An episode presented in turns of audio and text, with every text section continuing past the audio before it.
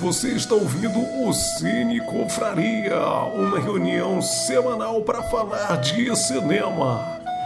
Fique ligado! E aí, pessoal, sejam bem-vindos a mais um Cine Confraria. Bom dia, boa tarde, boa noite, dependendo da hora que você está assistindo ou ouvindo a gente.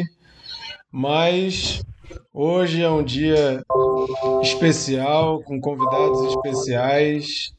Hoje a gente tem aqui a presença, vocês que estão assistindo, já viram dois rostinhos novos aqui. Temos a presença de dos dois amigos indicam do Instagram. Então já fica sabendo, arroba dois amigos indicam, procura esse nome lá no Instagram que vocês vão achar esses dois aqui que estão conversando com a gente hoje. Hoje é dia de conversar sobre Luca, o novo filme da Pixar. E hoje também é um dia para cinéfilos especial, porque estreou HBO Max, né, a, a, o streaming tão aguardado por tantos, porque não é simplesmente só mais um streaming, né, mas é um streaming da HBO que tem produções maravilhosas e que, assim como Netflix e Disney, promete aí lançamentos simultâneos com cinema e tudo mais, então é um, é um aplicativo para ficar de olho. Depois a gente pode conversar um pouco mais sobre HBO Max, mas vamos já ver aqui vocês que estão assistindo e quem não está, quem está só ouvindo, vamos saber quem está participando aqui com a gente hoje, além dos convidados. Mas eu já começo pedindo para os convidados se apresentarem. Keila, dá um alô aí pro pessoal. Fala Oi, da, gente, quem tu bom? é, da onde tu veio. Eu, boa noite, bom dia, boa tarde. Eu assisti, a gente pode falar assim, que a pessoa que ouvir a hora que ela quiser. Sou a Keila, sou publicitária e eu faço parte de um projeto que a gente lançou do nada, eu e o Caio, através da nossa grande amizade, né? De duas pessoas que são completamente fascinadas pelo mundo do entretenimento e de cultura pop. E aí nasceu Dois Amigos Indicam, esse, esse Instagram aí que tem dado muito orgulho pra gente, que tem sido um projeto muito bacana de fazer de trabalhar tudo em cima dele, acho que tem sido um filhinho para nós dois. E, e aí ele surgiu assim durante a pandemia, na verdade, né? Durante acho que vai fazer um ano agora em julho. E a gente sempre teve esse projeto, mas a gente nunca colocou em prática. A gente sempre falou que ia fazer alguma coisa junto, mas nunca colocou em prática porque, né, preguiça, muita coisa acontece. E aí um dia a gente falou, ah, meu, vamos fazer Instagram e vamos começar a dar indicação, porque a gente sempre indicou muita coisa um pro outro. E aí surgiu os dois amigos indicam aí, já tem um ano. Caio, se quiser complementar aí. Eu não tenho muito que completar, não. É, boa noite aí para todo mundo, obrigado pelo convite. É um prazer estar aqui conversando com vocês. É, eu sou o Caio, eu e a Keila somos de São Paulo. É, nós temos uma amizade aí desde infância, crescemos juntos e temos os mesmos interesses por cinema, por música, por cultura pop em geral. Os dois sempre quiseram entrar nesse, nesse mercado do entretenimento, fazer alguma página, mas a gente nunca realmente botou no papel, nunca conversamos a respeito, e eu não imaginava que o Instagram tinha esse universo focado no cinema e na, e na TV. Eu fiquei surpreso quando a gente decidiu fazer a página, que surgiram tantas pessoas, inclusive vocês, com o mesmo interesse que nós, e hoje em dia a gente né? tem uma rede de amigos aí enorme, que a gente troca ideia, troca dicas, e está sendo muito legal. 2020 foi um ano bem complicado para todo mundo, mas surgiram aí várias ideias, muitas pessoas tiveram um lado criativo desperto, e a gente foi uma delas. Vamos tocar aí, vamos ver o que, o que vai ser, mas por enquanto tá legal. Legal. É, isso foi, isso foi legal, né? De muita gente em casa, surgiu a necessidade de mais curadoria, né? Porque hoje em dia a gente fica horas e horas na frente de um aplicativo sem saber o que assistir e a gente encontrar pessoas que criam conteúdo que tem mais ou menos o nosso gosto, a gente começa a direcionar, né? Ninguém tem tempo para ver tudo que sai, né? Tem hora que dá é raiva dos dos streaming da vida. Pô, já tem um monte de coisa para ver, os caras ainda vão lançam mais uma coisa massa que eu tô querendo ver, né? E a gente fica meio perdido e esses serviços como Dois Amigos indicam e até como o Cine Confraria ajuda a gente a, a direcionar um pouquinho, beleza, vou ver isso aqui porque eu acho que tem a ver com o que eu quero ver agora. Legal demais. Já agradecemos vocês terem aceitado o convite para a gente conversar sobre esse filme da, da Pixar, Luca, para quem está entrando aí agora ainda não sabe sobre qual filme que a gente está conversando, apesar de que está no título do vídeo, né? Se você não percebeu, você é muito desatento, porque está escrito aí que o filme é o Luca. Mas então, vamos ver os, os outros que estão aqui nessa conversa hoje. Bernardo, dá teu alô aí para a galera. Fala, minha gente, tudo bem? É, queria só falar que nós somos todos diferentes aqui, gente, mas a gente se respeita. Boa. Boa. Micael.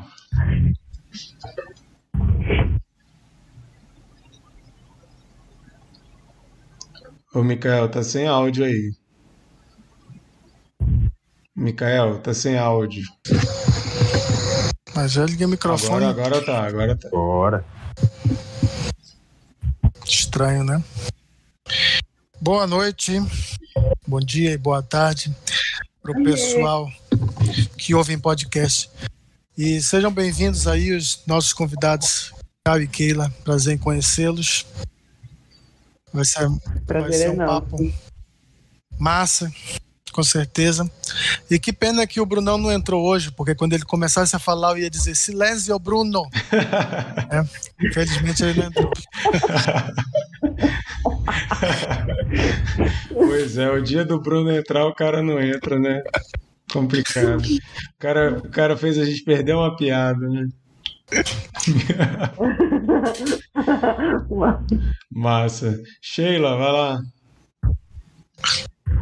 Oi, gente. Caio e Keila, bem-vindos. É engraçado que vocês falaram que o projeto é recente, né?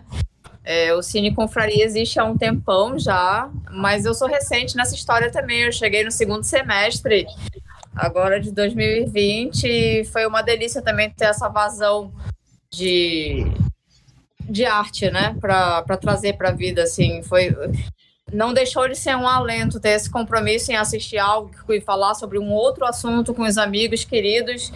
Então, para mim, também foi algo que chegou aqui na pandemia e eu compartilho com vocês essa sensação, essa sensação gostosa de ter trazido algo para uma rotina que estava meio árida. Bem-vindos, bora lá. E aí, é isso, essa piada do Bruno foi péssima, viu, Mica? Péssima.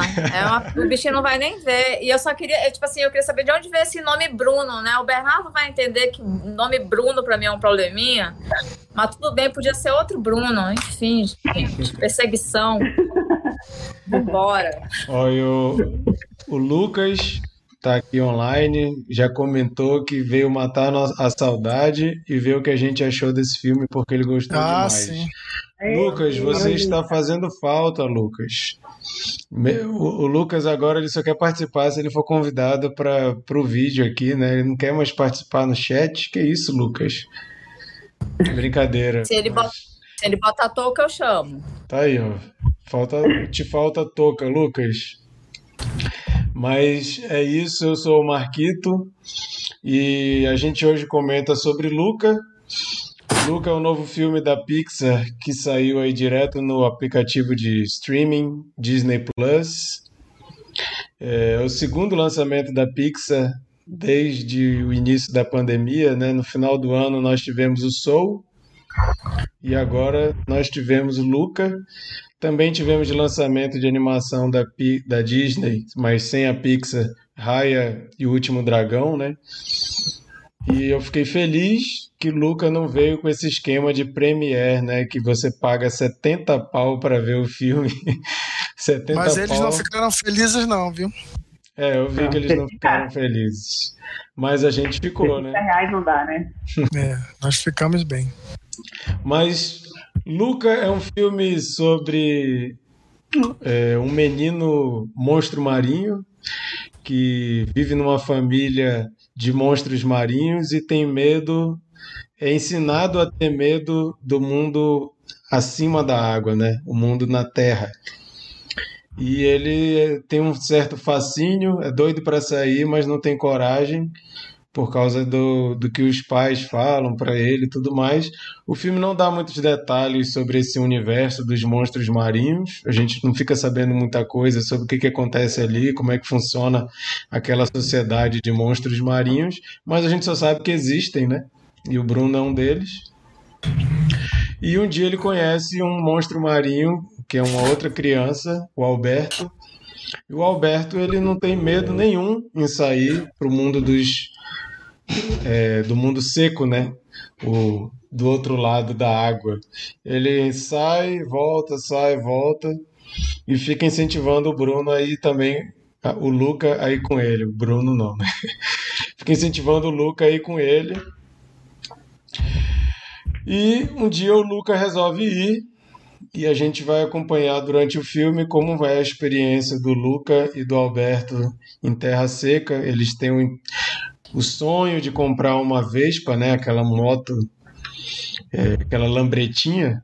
O sonho dele é comprar uma daquela e explorar o mundo, né? Ele era fascinado com esse mundo fora da água. E o filme vai falar sobre vários assuntos, mas essa seria mais ou menos a sinopse. É, o Lu, Lucas comentou aqui que é mentira, que ele não quer mais, só quer participar se for no vídeo é que a gente está vendo uns filmes que ele está achando até os trailers chatos. Mas esse ele viu no dia que saiu. que isso, cara? A gente está comentando filmes tão legais. Abre, abre teu coração, Lucas. Tu não vai ser convidado nunca mais, Lucas. Eu não chamo, chamou o filme que eu indiquei de chato. Já era.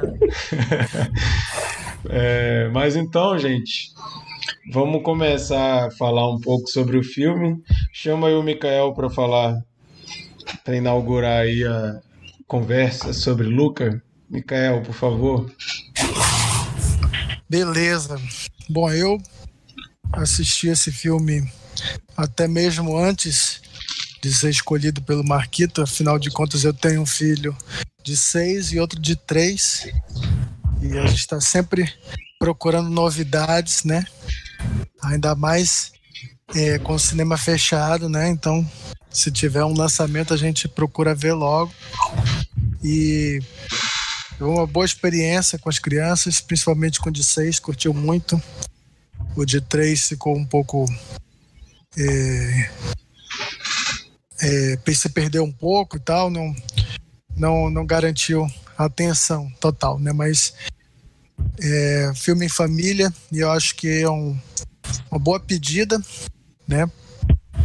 Porque é um desses filmes que é divertido, né? E ele, e ele pode ser aproveitado numa camada mais superficial pela criança e também é, adentrar em outras camadas que é, pessoas de mais idade, já desde o, a criança maior até o adolescente, o adulto, possam é, retirar né, da, da, da, mensagem do filme.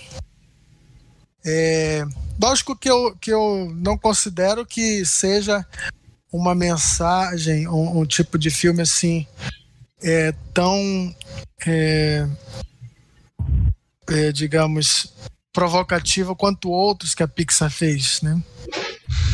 É, eu acho que, inclusive, ele é, acaba reciclando algumas coisas de outros filmes, né?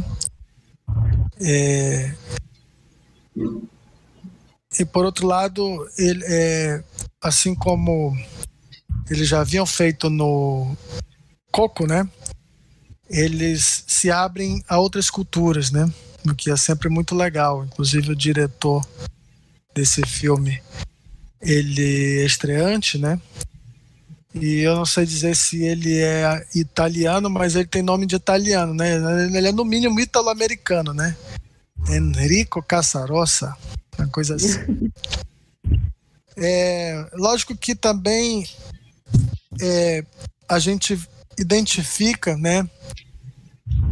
Uma costura de, de elementos de outros filmes, né? É, eu, eu, vejo assim, pelo menos no início do filme, ele é uma mistura de Pônio e a Pequena Sereia, né? O Pônio, é, inclusive, o Cine Confraria publicou, né, a, a influência do estúdio Ghibli para o filme. E o Pônio é um filme do estúdio Ghibli que tem a amizade de uma criatura híbrida ali que que se transforma em, em humano e, e, habita no mar também.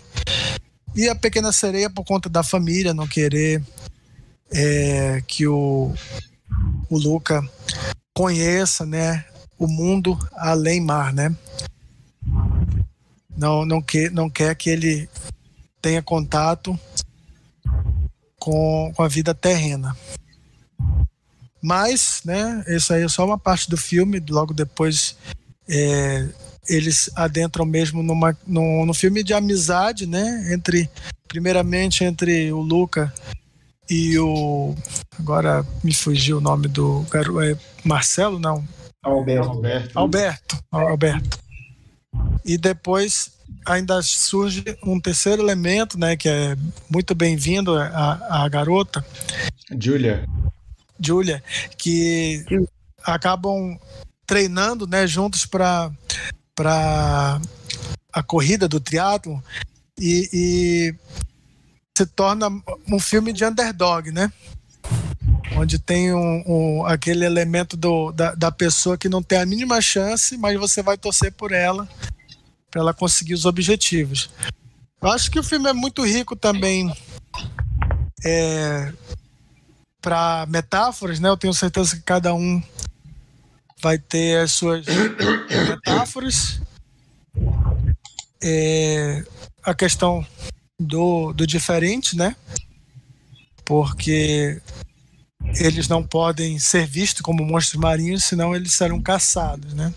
A vila tem essa fixação por caçar os monstros marinhos. Inclusive o pai da, da, da Julia, né? É um caçador gerando um, uma tensão que eu acho que são as melhores piadas do filme é o fato deles não poderem é, ter contato com água. Isso daí sempre é legal quando, quando tem o orvalho, né? E eles acordam é, transformados e ficam agoniados porque a Júlia vai vê-los.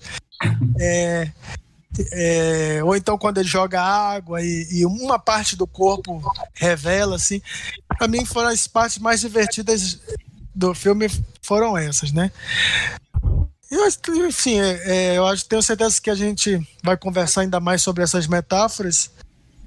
E eu coloco aí como ponto forte do filme a questão é, do, do, do, do, elemento da diversão em paralelo com a história de amizade. Legal. É, a gente vem de um filme que eu considero muito mais adulto que infantil, que é Soul.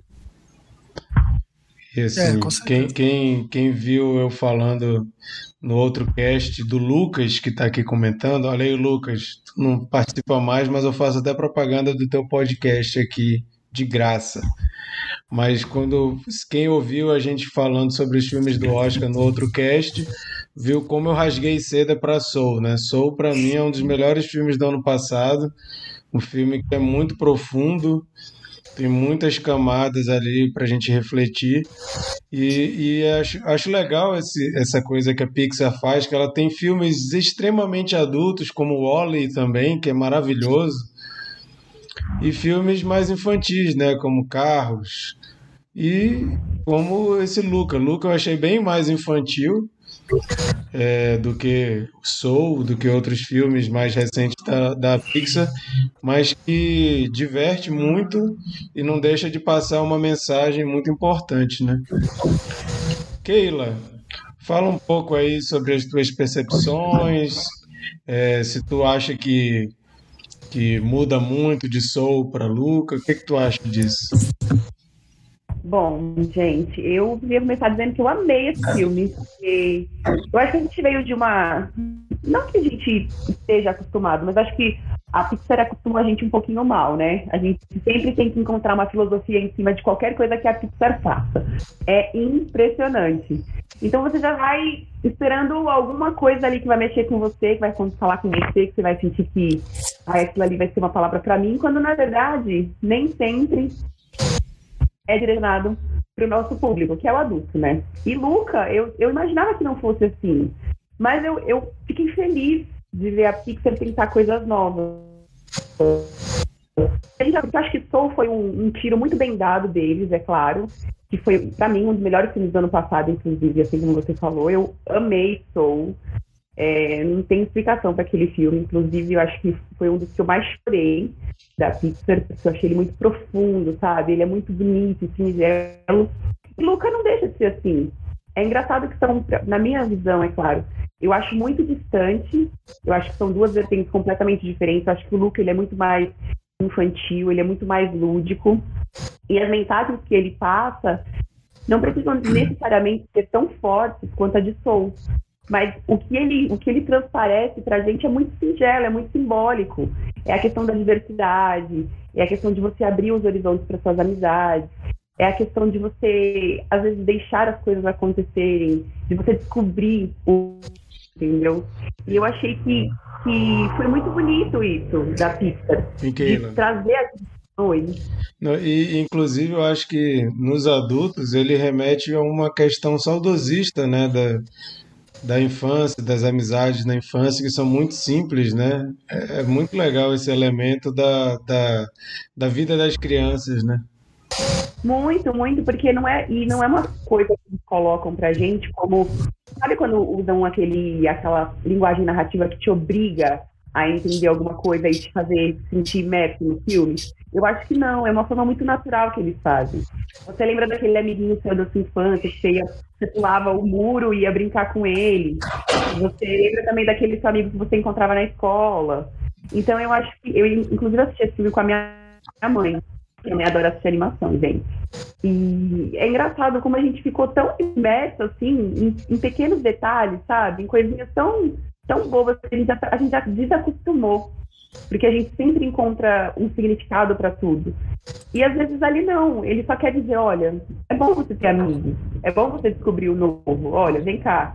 É, o Alberto, ele precisa do Lucas, porque ele, eles são diferentes, mas de alguma forma um vai complementar o outro. E aí, quando a Julia aparece, aí eu acho que é a cereja do bolo pro filme, porque para mim ela é a síntese da, da ela é o, pilar que une os dois de uma forma, sabe? Eu sinto que ela, que ela dá para um o que o outro precisa e ela também precisa dessa amizade porque ela é uma menina muito sozinha. Então é uma mescla muito bonita ali naquela amizade dos três, porque para ela, quando a gente vai perceber lá na frente, né, claro que a gente vai abordar um pouquinho mais, não importa se eles são monstros. Ela, ela não, tipo assim, não é uma coisa que para ela é determinante quando ela descobre. Para ela tanto faz, eles são crianças, assim como ela. E eu acho que isso é muito, muito bonito. Então, quando eu vi, a gente viu muito pôster, a gente viu muita ação publicitária, né? E a gente tinha uma outra impressão de Luca. E eu falava, cara, será que a Disney vai. A Pixar vai fazer de novo um filme muito. Muito soul? E não. Eles fizeram uma animação simples, de uma forma muito singela e que, olha, eu acho que o sucesso que está fazendo é muito válido. É muito válido mesmo. Eu gostei demais. Legal. O Lucas está comentando aqui, não fazendo equivalência, mas esse filme aí foi um rolê meio Rei Leão, porque o grande filme da Disney do ano, nos planos deles, eu acho que era Raya, como na época do Rei Leão, que era Pocahontas. Tanto que Raya foi pago e esse não. E eu acho e é que Luca fez bem mais sucesso. Eu tava, eu tava escutando um, podcast esses dias, que eu escuto bastante. Eu gosto de, a gente até colocar na, no perfil, né? Gente sempre escuta um podcast referente a algum assunto, algum filme que a gente está assistindo, assistiu. E é engraçado, porque a gente conversou aqui que eles colocaram Raya no Premiere Access, né? E não teve esse boom. É impressionante. as pessoas esqueceram. Eu, se eu não tivesse, se a gente não tivesse escrito uma review, uma crítica, se tivesse falado sobre Raya, para mim passaria extremamente ativo, porque não fez a diferença que, que Lucas fez, assim, sabe? Eu acho que essa estratégia deles de, ah, vamos jogar, eu acho que eles falaram assim, ah, vamos jogar o Luca lá, na plataforma de graça, já que, né, não tem tanta relevância assim, vamos ver o que acontece. E aí virou o jogo, sabe, completamente. Luca fez um boom imenso, e aí Raya. E Raya, gente, e Raya. Sabe, é, Raya? É engraçado, né? Porque a Pixar sempre esteve ali com a Disney, mas sempre é quase que um, um selo de qualidade, né? Você tem os filmes que são só da Disney. Antigamente, os filmes da Pixar eram super bem feitos e os da Disney eram ok. Hoje em dia, os da Disney são tão bem feitos quanto os da Pixar. Tecnicamente, Raya é fantástico. Eu assisti semana passada. Eu gostei do filme até. É, mas não era aquele filme que eu tava louco para ver, como tava para ver Luca. Mas o nome Pixar para mim tem um peso muito grande, né? Porque é muito difícil a Pixar fazer um filme mais ou menos. Então, mas a Disney faz, né? Por exemplo, um, dos grandes sucessos da Disney, que é Frozen, eu nem acho essas Coca-Cola todas. E ah, eu, eu não acho. Eu não acho ah. sensacional. Tanto é que eu nem vi o 2, né? Tem um 2, não tem? Tem o 2, mas ó, vou falar, o 2, ele. O 2 é bom assim, é figurino. Um ainda pisa mais. Um pisa mais. Mas, mas é essa coisa da Disney, de ter os filmes só Disney, os filmes dela com a Pixar, ainda hoje os da Pixar acabam sobressaindo. Não sei se só na minha bolha, né? Mas, Caio, fala um pouco aí. É, primeiro, mais uma vez, obrigado Disney por disponibilizar o Luca fora do Premier Access, porque R$ 69,90 todo mês não dá. Teve Cruella aí mês passado, já tá vindo Viúva Negra. Eu entendo as razões aí do estúdio para continuar lançando o filme em pandemia, mas 70 pau é complicado para mim. Eu sou muito fã da Pixar, cresci assistindo aos filmes. E eu concordo que Luca tem a fórmula Pixar, Pixar que a gente já conhece, mas ele é bem diferente mesmo. Eu já já fui assistindo o filme me preparando para chorar muito, porque é o que sempre acontece com os filmes da Pixar. Eu não consigo assistir mais o Viva e o Divertidamente. Toda vez que eu termino esses filmes, eu fico acabado. não dá. E não foi isso que eu senti com o, o Luca.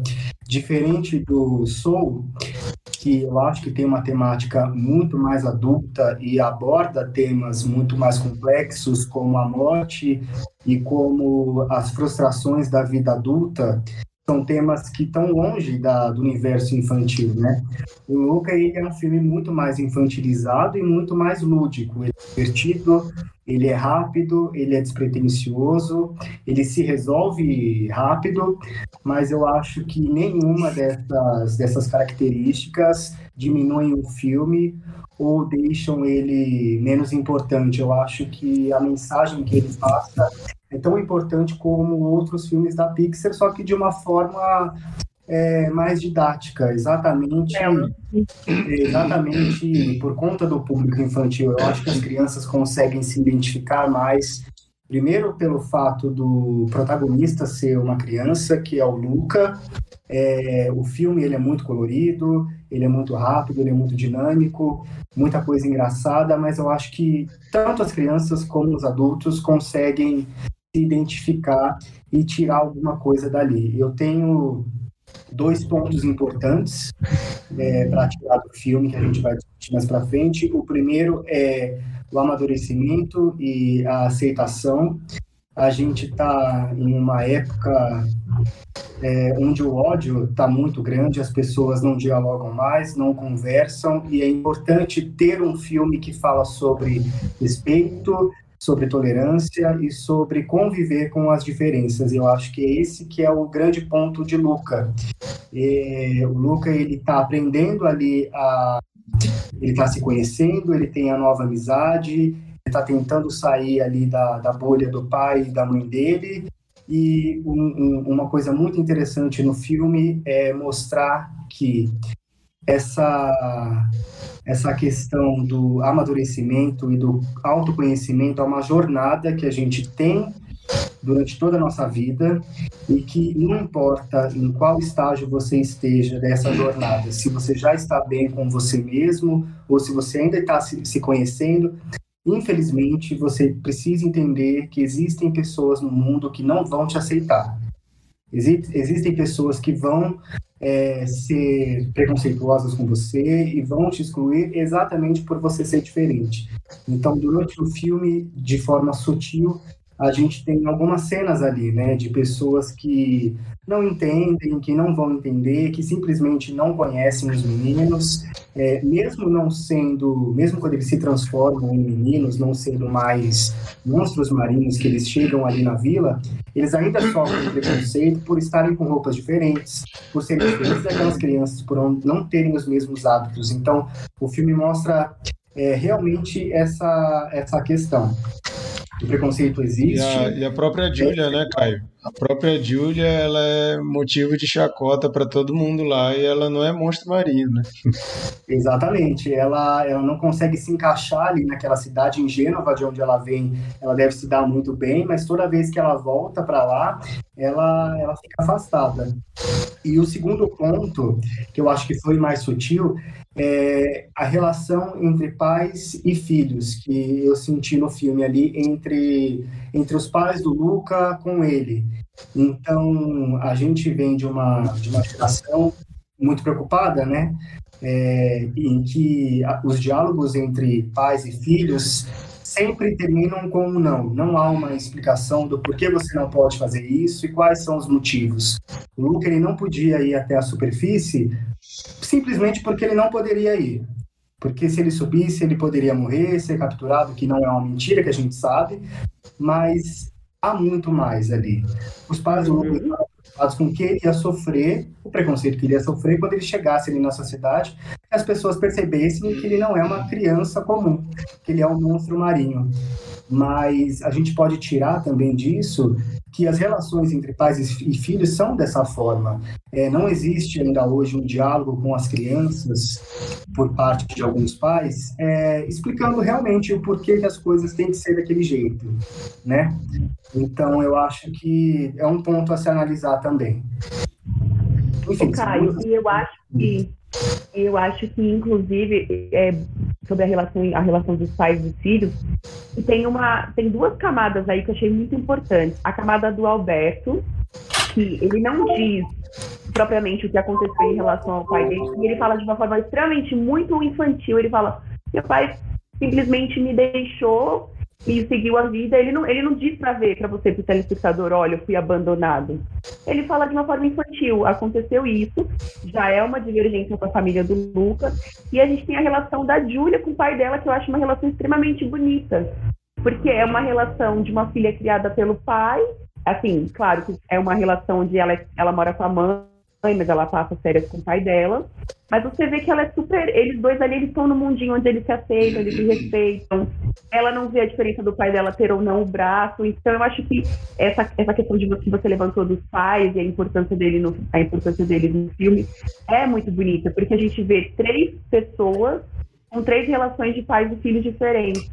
Então uhum. é, é, é muito bonito de analisar. Eu achei, principalmente para mim, que sou filha é, basicamente fui criada pela minha mãe, eu achei a relação da Júlia com o pai dela muito bonita. Muito, muito bonita mesmo. Eu achei delicada a forma com que eles abordaram, sabe? Ela não é uma menina que ela não é aceita dentro de casa. O pai dela sabe como ela é. O pai dela sabe dos sonhos dela.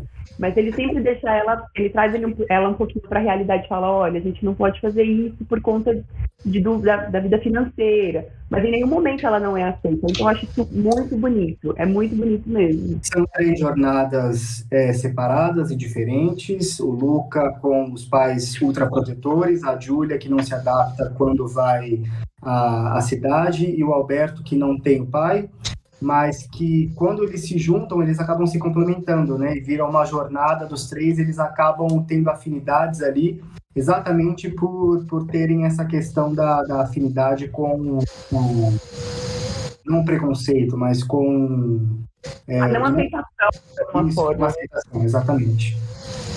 Muito legal isso. Sheila, fala um pouco aí. Cara, eu fiquei é, um pouco na dúvida em certo momento do filme, porque que o filme, como é uma jornada coletiva, Tá certo que ele tem uma figuração ali muito importante a partir do Luca, né? O Luca é o pontapé da história, a trajetória de, principalmente de amadurecimento e relacionamento dele, mas é uma jornada muito coletiva de vários elementos, mas principalmente dos três. Do Luca, do Alberto e da Julia. E aí eu fiquei perguntando por que, que o filme não se chamou Underdogs. Né, que é meio que a alcunha deles, assim, é o nome do trio. Acho que seria um nome bem Os fofo. Excluídos. Né? Oi? Excluídos. Isso. Eu não, não sei se com esse nome, não os excluídos, mas uh, qual é underdogs, né? Não, que é que eles se chamam, né? Pois é, eu acho que Underdog seria um nome muito legal para esse filme, por ser uma jornada coletiva. Eu fiquei pensando um pouco nisso. Eu fiquei com vontade que o filme tivesse esse nome. É, vocês já falaram várias coisas assim dentro do que eu queria falar, mas é, é, é, é um filme muito simples e muito delicado, né? A, a, simplicidade continua sendo uma forma muito inteligente de, de fazer narrativas. Eu acho que até melhor do que coisas mais complexas. É, são traços simples que trazem dinâmicas interessantes. Por exemplo, para ele, quando ele conhece o Alberto, o Alberto é nossa, é o Alberto. Ele traz um universo enorme que quebra toda a vidinha dele, que tinha aquela vida formatada de sair com os peixinhos e tudo mais. E aí ele vive um segundo encantamento com a Júlia, porque ela traz toda uma realidade. Ela, ela fala para ele que não são peixes, que são estrelas.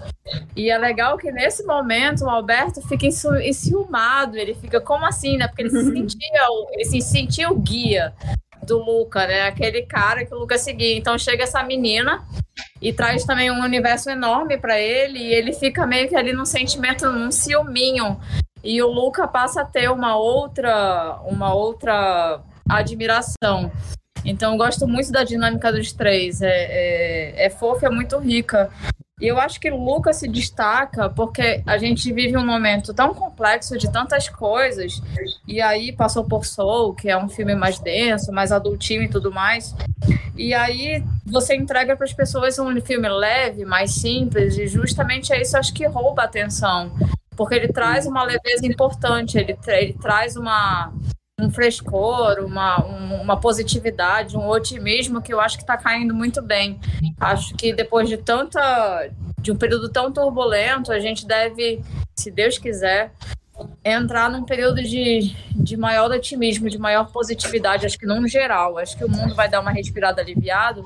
E quando você entrega uma obra mais simples, mais fresca, mais sabe, sabe, coisas mais, mais, mais edificantes mesmo, nesse sentido assim, de serem mais simples, eu acho que agrada, agrada em cheio. E como o Marquito acho que já falou no começo, uma coisa que, que me, me deixou muito interessada foi essa dinâmica, né? De que são dois mundos, é, um tem medo do outro mundo. Quem são os monstros, né? Para para as criaturas do mar, os monstros são os humanos e vice-versa. E do quanto você, quando se depara com as diferenças, você é, engrandece elas ou torna elas amedrontadoras. E aí, no momento que essas diferenças se conhecem, se, se, se, se colocam uma para outra, é, uma se surpreende com, com o que a outra agrega. Então, eu gostei muito dessa, dessa dinâmica também. Além de ser um filme lindo, né? Extremamente bonito. Ah, é, me trouxe um pouco de novidade. A novidade que eu não. Desculpa, Marquito. A novidade visual que eu não senti com Soul, que eu achei um pouco parecido em algumas linhas, não só gráficas, como de universo, é, que eu acho que já veio um pouco parecido com Divertidamente, é, Luca me trouxe um frescor né? Não tem nada de extraordinário, mas eu acho que ele traz um mundo um pouco, um pouco diverso de divertidamente de soul. Eu gostei de ver isso. Eu, eu gostei muito, principalmente da primeira parte do mundo marítimo dele, que é, é, é, é um sonho. quando ele deita na cama à noite, né? A cama dele é pura poesia, aquelas algas que ele se deita e sonha. Então é isso, é um filme muito bacana, fiquei muito surpresa. E a gente estava precisando disso, né? Acho que fazia tempo que não se conversava de algo tão leve aqui, assim, tão, tão lúdico. Acho que eu não tinha pego algo tão lúdico aqui no cine. É, e, e as, as sequências que ele está viajando né, na cabeça dele são muito bonitas também, né? Aquelas cenas são poesia visual pura. Aí eu queria passar para o Bernardo, inclusive nosso ilustrador aqui do time, do Confraria, queria até que comentasse, porque uma coisa que me chama muita atenção, que eu acho muito legal da caminhada da Pixar, é que no começo se tentava fazer os humanos cada vez mais realistas. Com o tempo você vai perdendo isso e você vai ganhando mais em design de personagens, né? Você não tem nenhum personagem que tenta ser um humano certinho. Você tem. Parece que você fez um rabisco, né, e transformou em 3D. O pai da Julia, ele é maravilhoso, aquele personagem. Aquela cara dele é muito legal, né? E ele não tá nem aí se é proporcional ou se não é. Um grandão do lado do pequeno. E a Disney aprendeu isso também, né? Porque a partir do momento que você começa a explorar outras culturas, você está explorando outros biotipos, né? O Raya, por exemplo, que você está falando de coisas orientais, você também tem personagens com design bem orientais, bem diferentes, apesar de que a Raya ainda tem toda aquela carga para ser uma princesa da Disney, né? Ainda tem, assim como a Moana é um pouco diferente, mas ela ainda tem aquele modelinho assim de princesa da Disney. Mas a Pixar não precisa fazer isso, né? Então a Pixar ela acaba apostando em, em personagens. É, o, o, o personagem do Soul, por exemplo, o principal, que tem aquele rosto mais esticado, né, arredondado embaixo. E, e, esse filme eu achei muito legal o design de personagens e saber que ele tem influência, tanta influência dos estúdios Ghibli, eu acho interessante, inclusive, o design do Alberto, que eu achei muito cara de mangá, assim, aquela boca dele meio lá embaixo, assim, né? Que a boca fica meio distante do nariz. Achei isso bem legal. E uma coisa que eu vi que foi proposital no design de personagens é do Luca. O Luca é o personagem que tem os maiores olhos. Os olhos dele se destacam de todo mundo. E é justamente para demonstrar a personalidade dele, que é o cara que está mais louco para conhecer o mundo, né? O cara que está totalmente deslumbrado com aquele, com aquele mundo de possibilidades, tanto é que a gente tem todas essas cenas das viagens da cabeça dele, né? Totalmente fantasiosas. Mas fala um pouco aí, Bernardo. Não precisa se limitar só a isso que eu falei, não. Pode falar aí o que tu quiser. Não, mas esse ponto que o Marquito tocou aí é algo que eu já tinha até anotado aqui para não esquecer de falar. É, cara, é Pixar, né? Como vocês já falaram aí, acho que não tem como ser algo ruim. A gente tem ali aí dentro da Pixar muita coisa que eu considero um melhor do que outras, né? Só que não tem nada de que, que me decepcionou assim 100% dentro da Pixar, sabe? É, então, então, é, quando eu falei que tem umas coisas melhores que outros carros, mas, mas então, é, é, esse, esse, esse filme, ele tem, tem algo é, que me chamou muita atenção, assim, de diferente das características é, que a gente enxerga em filmes da Pixar. E o primeiro deles é o traço mesmo de, do, do, do desenho, né? É, eu, eu adorei, cara. Eu achei lindo esse traço, porque é algo simples, é, é, parece um cartunzão clássico mesmo, sabe? É, tanto que a gente vê lá no final do filme aqueles traços é, feito de rabisco mesmo, né? Um rascunho. E é, e é exatamente aquilo, né? Aquilo lá transformado para 3D. Isso eu achei é, sensacional e foge muito do que, a, do que a Pixar tem feito, né? Eu achei algo bem inovador dentro da, da, da, da Pixar. E outra coisa, é, é, é para mim, foi o universo. Né? Acho que a Pixar ela costuma construir universos muito grandes, complexos. É, e, e, esse filme ele não se preocupa realmente com isso. É um filme que, que é aquilo. É, é, tem ali a, a, os monstros marinhos, eles não realmente, Marquito comentou, não, não, não eles não gastam tempo é, explicando aquele universo.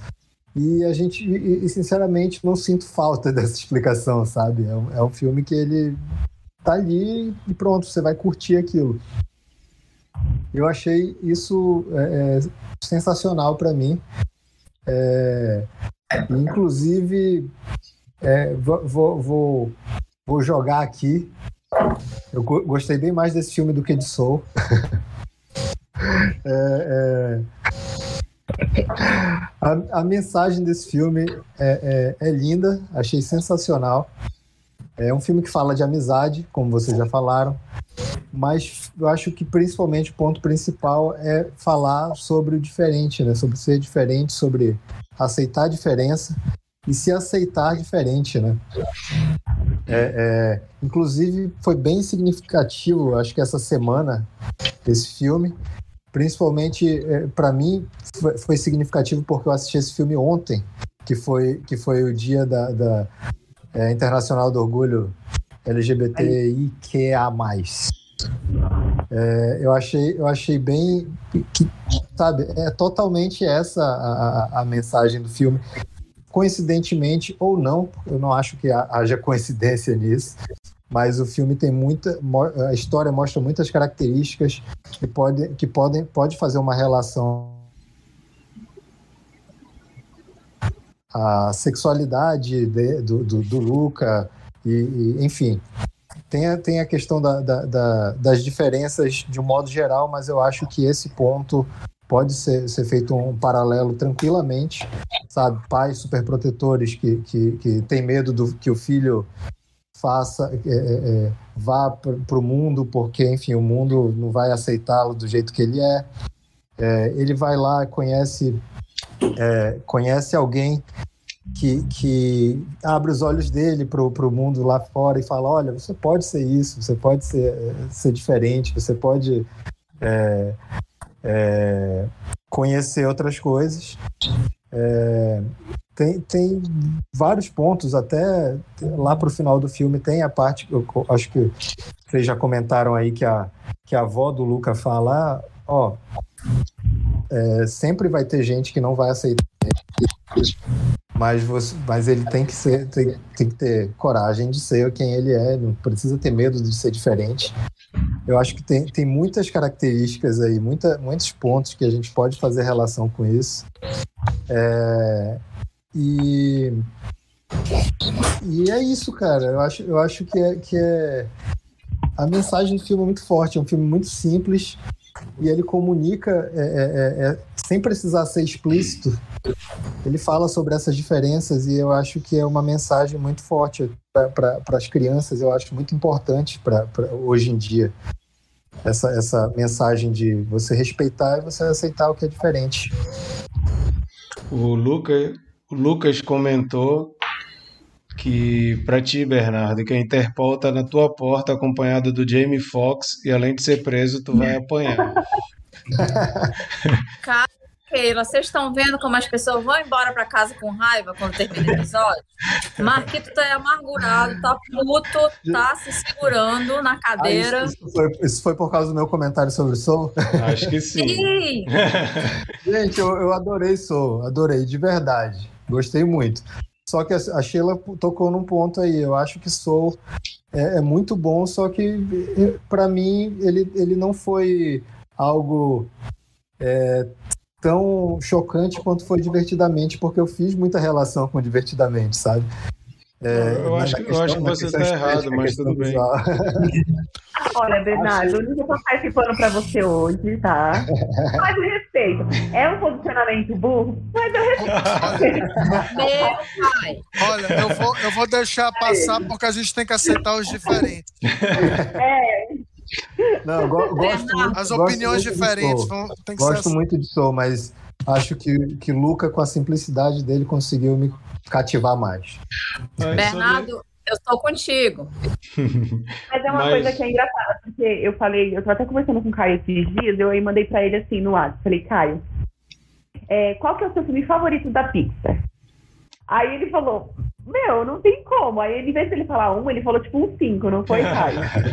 Aí Não, tem como escolher um. Empatados, empatados em primeiro.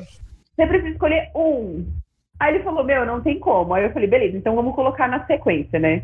E é engraçado como sempre são esses que, tocam mais profundamente. E aí eu falei pra ele assim, eu falei, cara, eu não consigo assistir Up e não chorar. Ah, Eu não Up. Up te faz Up, chorar mim, é nos primeiros 10 minutos. Mas, mas segura, fala segura aí então, porque a gente vai fazer uma rodada de Ah. melhor e menos melhor da Pixar. Se prepare, Tá então. bom. É, Mas sobre, sobre Eu- isso que o marquei. Bernardo. Oi. não, tu vai falar? Então depois eu falo. Depois de... Tá. É, eu concordo muito com o que o Bernardo falou e eu acho que. Não, não sobre o Soul, tá? Sobre o resto. Mas, mas eu acho que a grande sacada desse filme é que ele não tem uma agenda de te dizer que tipo de preconceito ou que tipo de inconformidade ele de qual tipo ele está falando. Dependendo do seu background, ou do momento que você está, ou da, do, de quem você é, eu acho que você consegue se, se enxergar naquilo de alguma forma. Então, a- ele não te dá elementos para tu dizer é isso. Porque como ele não fecha naquilo, em algum momento você, você vai pensar, ah, mas isso aqui já, isso aqui quebra a teoria de que é sobre isso. Aí você pensa, ah, então é sobre tal coisa. Não, mas aí isso aqui já não encaixaria. Então ele não é muito, ele não tem muito, ao meu ver, essa intenção de fechar e dizer esse filme é sobre esse tipo de preconceito. Ele é sobre todos. De algum momento, em algum momento você você pode dizer, ah, quando eu era pequen- pequenininho e gordinho, eu me sentia vítima de preconceito igual esses. Ou então, quando você vê um- uma criança negra que estuda numa escola de só branquinhos riquinhos, o cara pode dizer: sou eu aí. E até você pensar, ah, os pais também são assim, né? Então você consegue fazer paralelo também. Ou então simplesmente porque você não gosta das mesmas coisas que todo mundo. Você é de um outro contexto. Você vem de um contexto socioeconômico totalmente diferente de uma sala de aula em que você é colocado ali e você se sente um peixe fora d'água, né?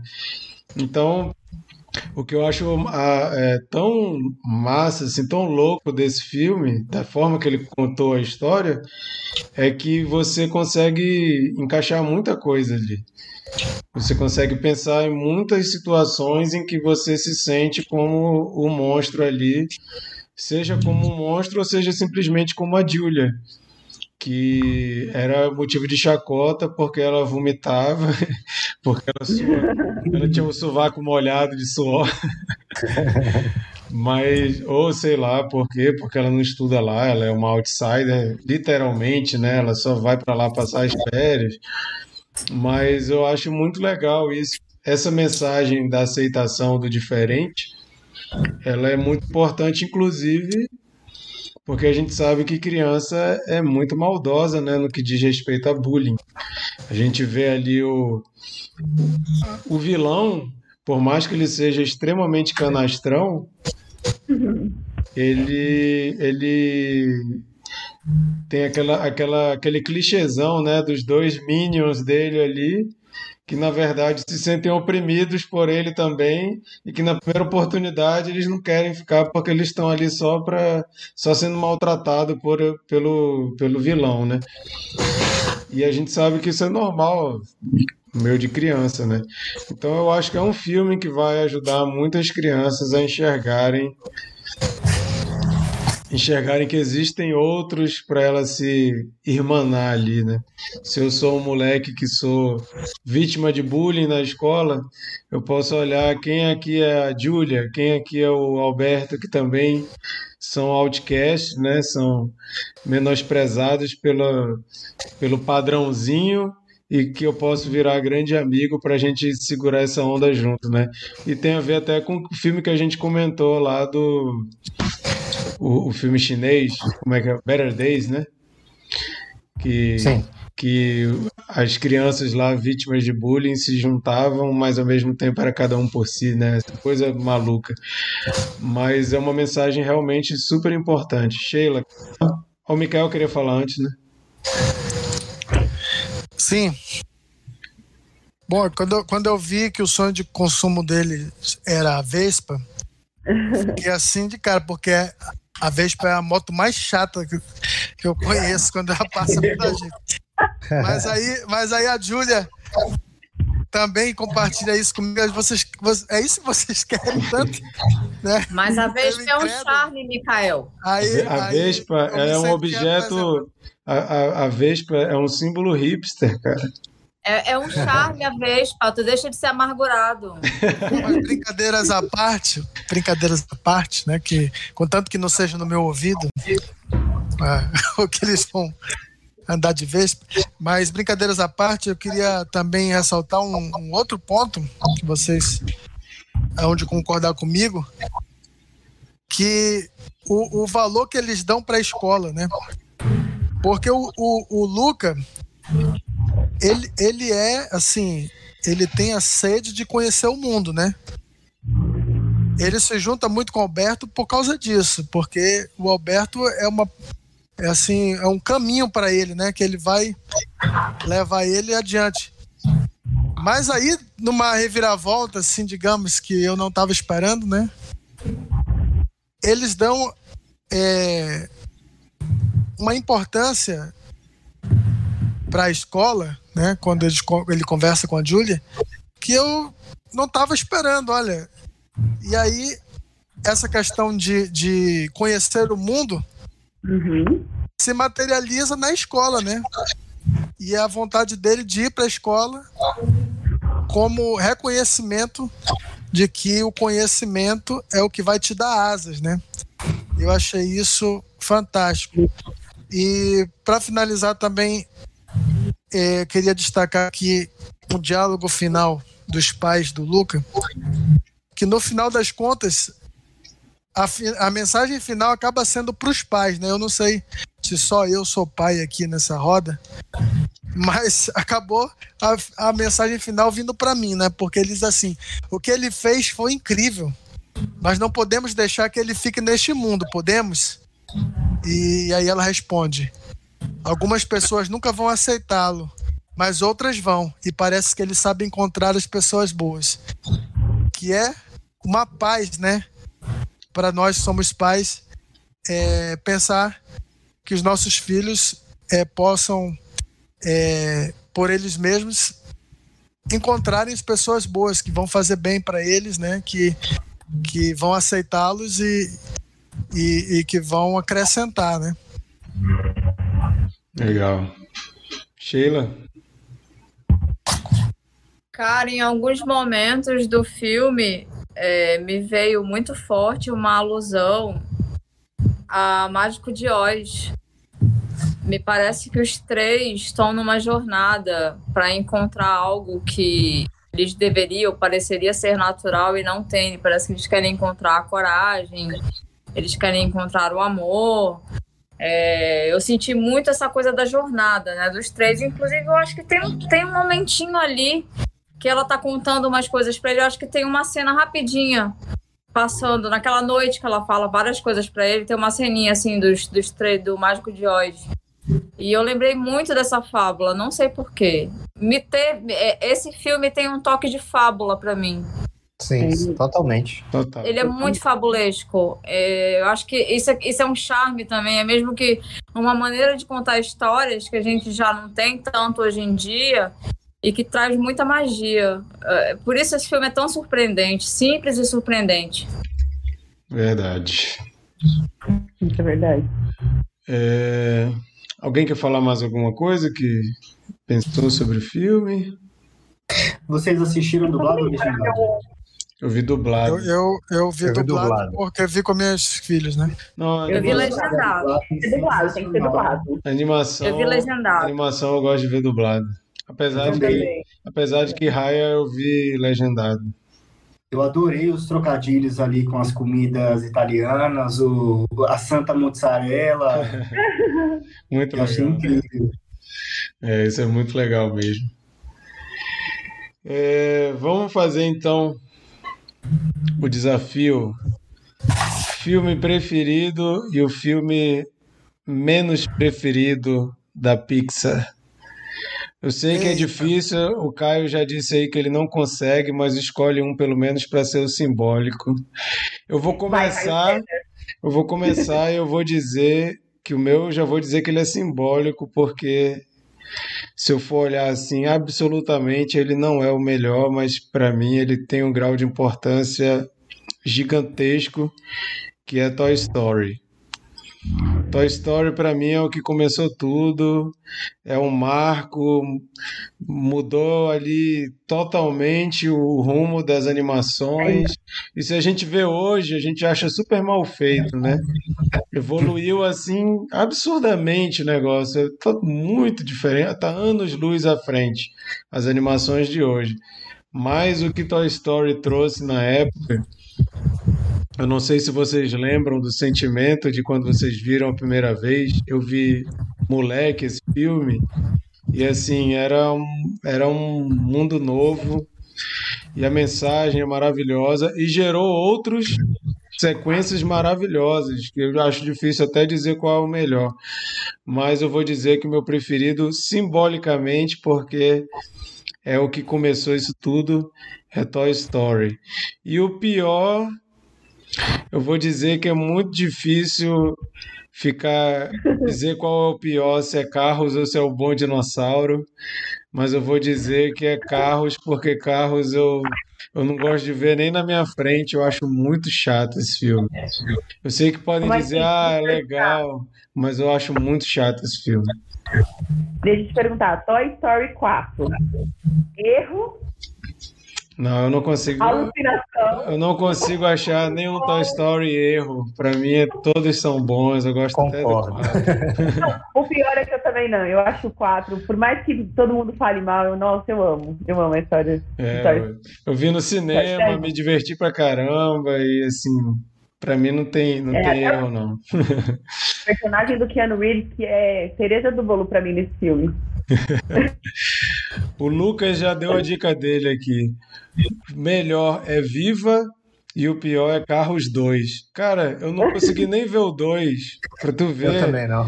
Eu não quis nem ver o 2 porque o 1 já achei tão ruim que o 2 pra mim eu pensei, nem preciso ver esse filme. E o Lucas disse que Viva é a animação que toda vez que ele assistiu o Miguel Ai. tocando violão pra vovó, ele perde tudo. Essa cena aí É é lindo. pra destruir qualquer Linda, linda. qualquer ser humano que tem um coração. Bernardo, diga lá os seus. Cara, é muito difícil. Tô, tô com uma lista do- do- dos filmes aqui na minha frente. E eu, eu queria dizer só que, que, olha só, eu vi aqui que é, o intervalo entre 2007 e 2009 foi sensacional. Foi Ratatouille, Wall-E e Up, um atrás do outro. Obras-primas. Eu acho que eu vou ficar com Ratatouille. Gosto muito de Ratatouille. É, acho a mensagem sensacional, a mensagem de, de que é, de qualquer lugar, de qualquer lugar pode vir é, é, alguém é, muito bom em alguma coisa, sabe? É, acho essa, essa mensagem muito boa. E, mas assim, cara, é muito difícil, porque eu gosto muito de divertidamente também. e eu acho que o pior vai ter que ser Carros, cara. De fato, eu também nem, assi- eu nem assisti Carros 2. Beleza. Vou deixar o Caio por último, que eu acho que pra ele vai ser o mais difícil, então o Caio vai ser o último. Pensando. Keila, diz os seus aí. Gente, que tarefa. Na bucha, assim. Nossa, mas ó, vou falar pra vocês, eu acho que, que um que toca, me toca muito, muito é Up. Eu amo aquele filme, eu amo a sutileza daquela animação. Eu acho que os 10 primeiros minutos de Up, eles já tiram. Agora, agora você sofre. E aí depois vem um personagem tão fofo, tão fofo. E aquela, aquela relação de vozinho com criança. Ah, eu amo Up, pra mim, assim, se eu tivesse que colocar no meu ranking, é o primeiro. E, e é tão impactante pra mim que às vezes eu lembro da, daquela cena quando eles estão olhando o livro de aventuras, que ela fala assim, você jura de coração? Aí ele fala, juro. Aí quando você fica com uma coisa, é uma coisa que fica muito na mente da gente. Eu amo Up. Aí depois vem, né, Divertidamente. Viva, eu chorei muito no cinema, porque me lembrou muito da relação que eu tenho com a minha avó. É, minha avó não é falecida, graças a Deus, mas eu acho que quem, se você tem uma relação com seu avô, com a sua avó, aquilo pega em você de um jeito assim que destrói. Agora, de ruim, tirando carro, tirando carro, tá? Gente, eu vou falar de um, talvez seja um pouquinho assim, cancelada, mas eu achei, procurando Dory meio chatinho. Eu esperava mais. Ai, ó, vai, você vai ter cancelado com o Soul, hein? Pode desligar aquilo, já acabou a participação dela. Olha, eu vou falar, vou falar uma coisa. Se, se eu não fosse falar carros, eu acho que eu falaria. Você, será que você é cancelado também? Eu acho que eu falaria. É, é, cadê? Valente. Hum, Ah, é, ah, não tá. é, não é dos mais É. memoráveis. Apesar de que é legal. Ele é legal, mas ele não é. ele não- ele não- é um filme que te cativa e que faz você se sentir imerso. Exatamente. Ó, Nossa, né? entre, é, entre Valente e Wolfwalkers, Wolfwalkers é melhor. Eu não acredito que eu ouvi isso. Marquito, pelo amor de Deus, o que, é que tu tá fazendo da tua vida? Vocês não acham Wolfwalkers melhor que Valente? Muito. Eu gostei bastante de Overwatch. Com certeza. Eu não Wolfwalkers entendi. não é da Pixar. Tá? Não. Mas é porque Valente tem algumas similaridades com Wolfwalkers, que a mulher vira um urso e tal, não sei o quê, e no Valente e no Wolfwalkers é um lobo, né? Por isso que eu Mas eu falei de acho que Wolfwalkers. Querem, eles têm uma personagem que eles querem colocar muito como uma mulher guerreira e tudo mais, e eu entendo que, né, a jornada da heroína dela e tudo mais.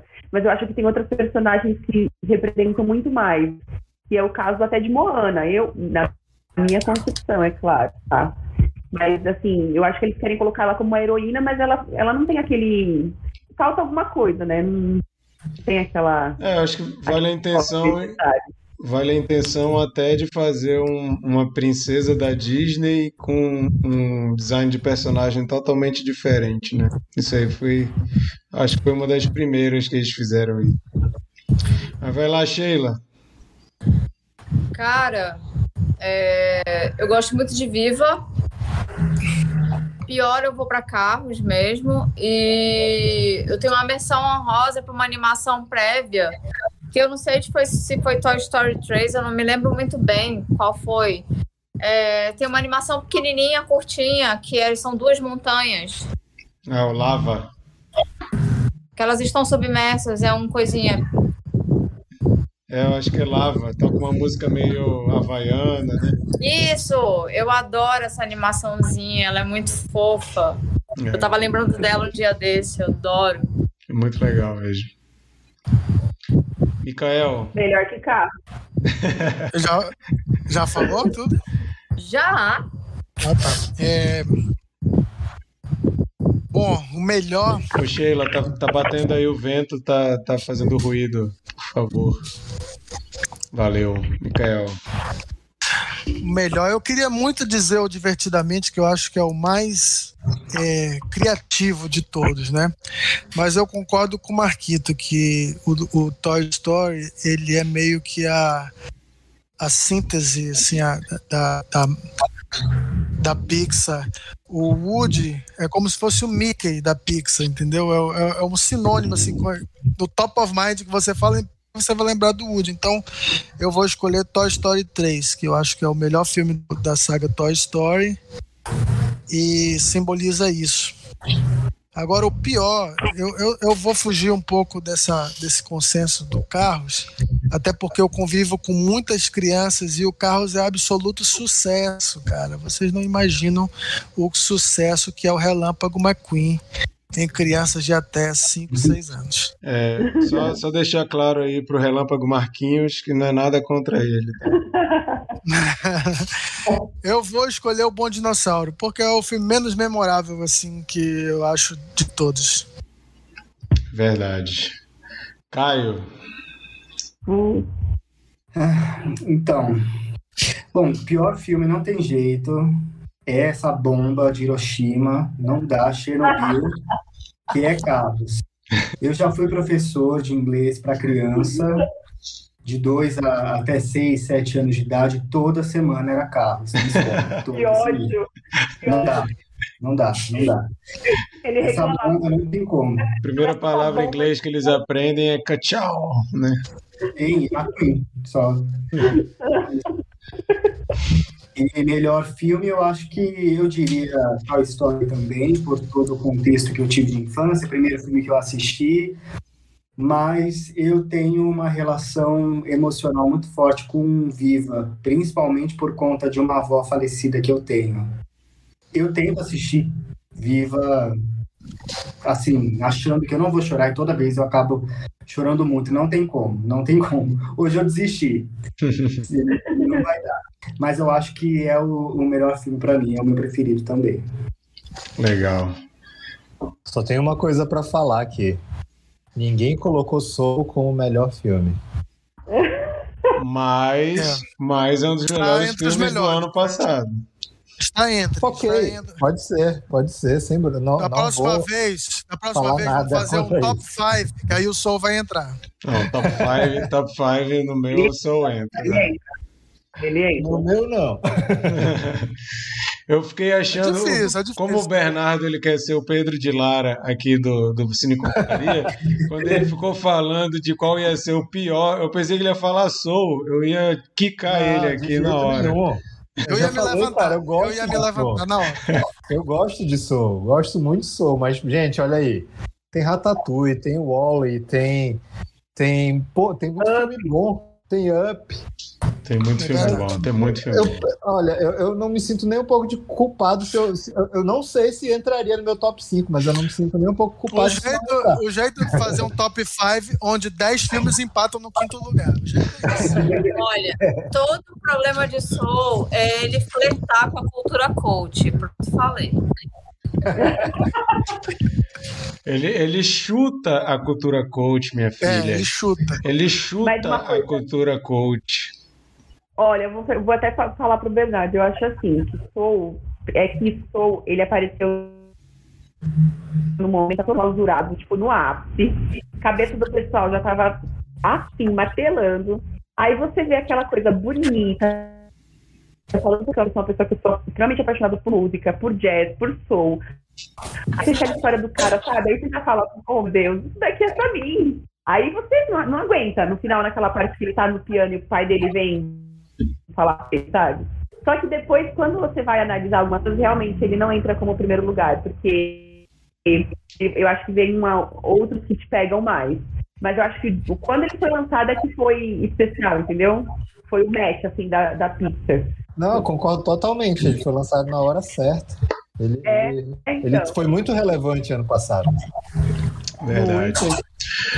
Bom, gente, Agora então vamos fazer uma, uma... coisa. O Toy Story 3 foi o melhor filme, segundo eu mesmo. Mas o, o Pete Doctor, o Pete Doctor é o melhor diretor da Pixar. Diretor de Soul, de Divertidamente e de Up. Verdade. Concordo.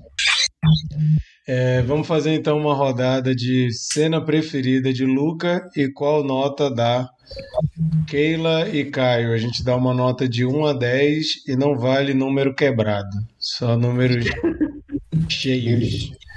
A minha cena preferida, eu vou escolher.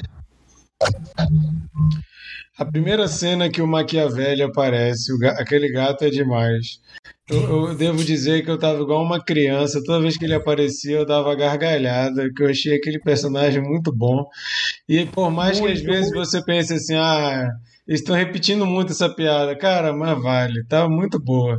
Quando do nada aparecia aquele gato assim surgindo, nossa, era muito legal. Então, minhas cenas preferidas são todas as cenas que o Machiavelli aparece. São muito legais e me fez rir como eu não ria há muito tempo. E a minha nota para o filme é nota 8. Sheila, Marquito, eu tô surpresa. Eu pensei que eu que fosse falar do gato, mas não era não. Mas, cara, o gato é foda, o gato é sensacional. A melhor parte é quando eles dão o peixe pro gato e o gato fica, hum, tudo bem, eles podem ser amigos. É, Ele é perfeito, mas não é isso. não. A minha cena favorita é quando o Alberto resolve arriscar e se mostrar. Quando ele resolve, tipo assim, eu sou um monstro, pela amizade que ele tem pelo Luca. Eu acho linda aquela sequência, né? Em que eles resolvem abrir para o mundo quem eles são e enfrentar em nome da amizade que eles têm um pelo outro. Essa, essa como assim, como o Bernardo falou, acho que é uma mensagem atualmente muito poderosa. É, e a minha nota vai para 9. legal. Keila, Ai, olha, eu, eu particularmente eu amei todas as cenas que mostram o Luca tendo sonhos lúdicos, sabe? Eu acho aqueles traços as coisas mais lindas que tem. Assim, é, é porque é muita gente. Quando, sabe quando seu pensamento vai longe, você começa a imaginar? Eu acho que pra mim é o, é o ponto ápice. Assim, acho muito linda aquela parte da, anima, da animação ali em específico. Então, pra mim, eu vou colocar todas essas partes, que eu acho que são os que são o que dão a entender, o que mostram pra gente o quanto ele é sonhador. E eu vou dar uma nota. Ai, gente. Vou dar nove. Vou dar nove. legal. Mikael, A minha cena vai ser toda o triatlon do final, desde o momento que ele aparece com o escafandro para fazer a, a prova de natação, até essa cena aí que a, a Sheila lembrou, né? Porque é uma corrida debaixo de chuva. E aí ele vai descer, né, de bicicleta e vai se expor, né? Que ele é o monstro marinho. Todo, todo, de- desde o início até o, esse ápice, para mim, é, é a melhor cena do filme. Minha nota. Não vou me cancelar, mas minha nota é 7. Tá. Ei. Bernardo. vai lá, Caio. É, a minha cena preferida, sem dúvida, é aquela sequência final do trem. É, trens são muito simbólicos né, em, em filmes e geralmente, geralmente são cenas muito tristes de despedida, mas eu acho que no caso de Luca representa algo muito maior, que é ali realmente a, a- a- o momento em que o Luca sai para descobrir e desbravar o mundo, e é aquele momento ali que ele que ele vai ter a oportunidade de se reconhecer e ter todas as oportunidades que, que ele tem direito, e é muito bonita aquela despedida entre ele e o Alberto, eu achei muito legal. E a minha nota é 9. Massa.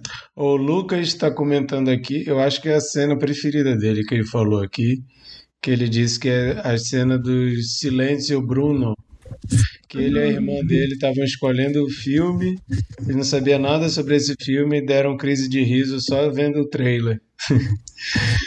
Vai lá, Keila. Falei. Já foi, Ah, cara. foi mal, eu tô viajando aqui.